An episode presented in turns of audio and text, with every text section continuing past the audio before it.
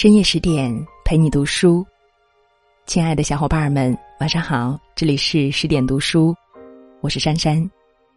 今天给大家分享一篇梁实秋的文章。没有人不爱惜生命，但很少人珍视时间。那如果你喜欢这篇文章，别忘了动动手指点个赞。最令人触目惊心的一件事。是看着钟表上的秒针一下一下的移动，每移动一下，就表示我们的寿命已经缩短了一部分。再看看墙上挂着的可以一张张撕下的日历，每天撕下一张，就表示我们的寿命又缩短了一天。因为时间即生命，没有人不爱惜他的生命，但很少人珍视他的时间。如果想在有生之年做一点什么事，做一点什么学问，充实自己，帮助别人，使生命成为有意义，不虚此生，那么就不可浪费光阴。这道理人人都懂，可是很少人真能积极不懈的善于利用他的时间。我自己就是浪费了很多时间的一个人。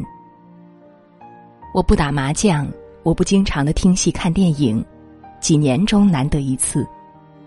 我不长时间看电视，通常只看半个小时。我也不串门子闲聊天儿。有人问我，那么你大部分时间都做了些什么呢？我痛自反省，我发现除了职务上的必须及人情上所不能免的活动之外，我的时间大部分都浪费了。我应该集中精力读我所未读过的书，我应该利用所有时间写我所要写的东西，但是我没能这样做。我的好多的时间都糊里糊涂的混过去了。少壮不努力，老大徒伤悲。例如，我翻译莎士比亚，本来计划于课余之暇每年翻译两部，二十年即可完成。但是我用了三十年，主要的原因是懒。翻译之所以完成，主要的是因为活得相当长久，十分惊险。翻译完成之后，虽然仍有工作计划，但体力渐衰，有力不从心之感。假使年轻的时候鞭策自己，如今当有较好或较多的表现，然而悔之晚矣。再例如，作为一个中国人，经书不可不读。我年过三十才知道读书自修的重要。我批阅，我圈点，但是恒心不足，时作时辍。五十以学艺，可以无大过矣。我如今年过八十，还没有接触过易经，说来惭愧。史书也很重要。我出国留学的时候，我父亲买了一套同文石印的《前四史》，塞满了我的行窃的一半空间。我在外国混了几年之后，又把《前四史》原封带回来了。直到四十年后，才鼓起勇气读了《通鉴》一遍。现在我要读的书太多，深感时间有限。无论做什么事，健康的身体是基本条件。我在学校读书的时候，有所谓强迫运动。我踢破过几双球鞋，打破过几只球拍，因此侥幸维持下来最低限度的体力。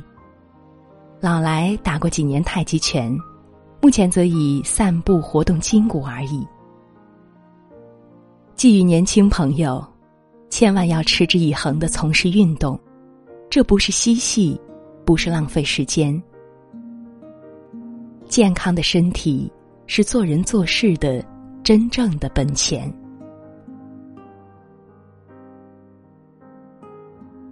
文章到这儿就结束了，在文章的结尾呢，想要跟大家宣布一个好消息。为了帮助大家提升自己的素养和层次，十点读书呢开放了一座成长图书馆，在这里既有解忧杂货店、肖申克的救赎。简爱》这样影响全世界的经典名作，也有自控力、非暴力沟通这样的职场实用宝典。免费开放，十天陪你听一本书。那如果你有兴趣，欢迎搜索关注微信公众号“十点读书”，进入成长图书馆，跟我一起阅读好书，成为更好的自己。那如果你喜欢我的声音，也欢迎关注我的微信公众号“珊珊夜读”，珊是女字旁的珊，在那里你可以听到珊珊为你朗读的更多好文章。那今晚就是这样，晚安。以为早已过了青春年少，心里不会轻易起波澜。当你出现在我生命里。我却开始多愁善感，就像一场精彩的电影，只是可惜没从头看起。你说亲爱的没什么遗憾，这一切还不算太迟。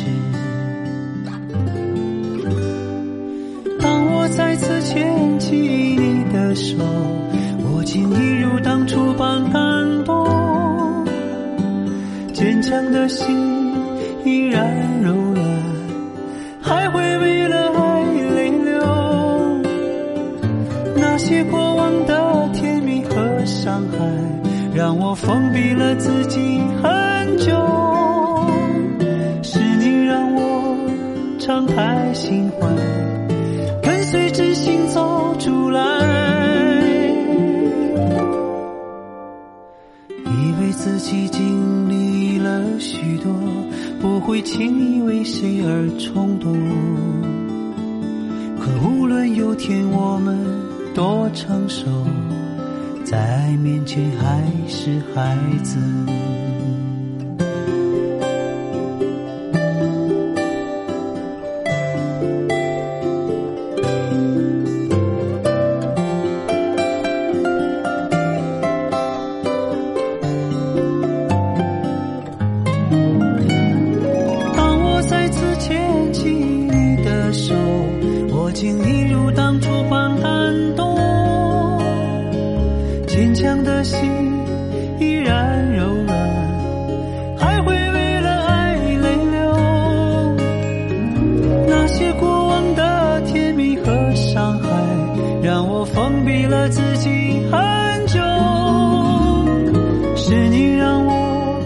敞开心怀，跟随真心走出来。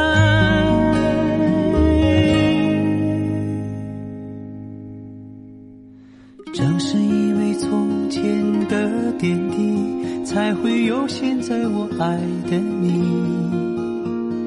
感谢生活让我遇见你，这一切还不算太迟。